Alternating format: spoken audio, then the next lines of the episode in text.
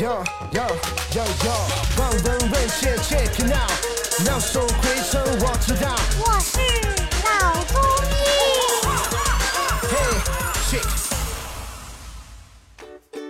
本节目由上海团市委、上海中医大、上海青联、上海医卫青联、辣椒智库联合出品，由上海徐浦中医医院特别支持，喜马拉雅独家播出。赵医生呢，分别从三个维度啊，第一个维度是这个病因，第二个维度呢是个数据的指标，以及第三个危害性，三个维度来解释了一下什么叫做高血压。那么听上去呢，好像是这个西医的理论啊，西医的理论。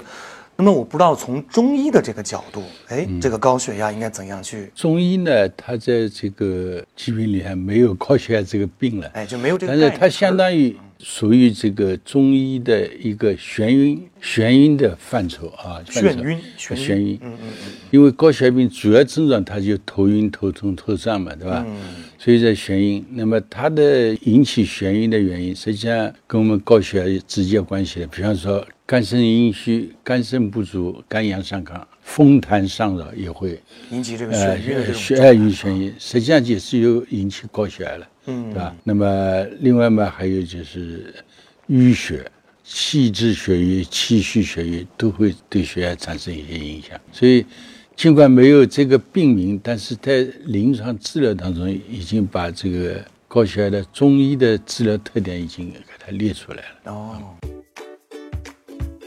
好的，感谢赵医生给我们带来的精彩分享，各位听众，我们下期见。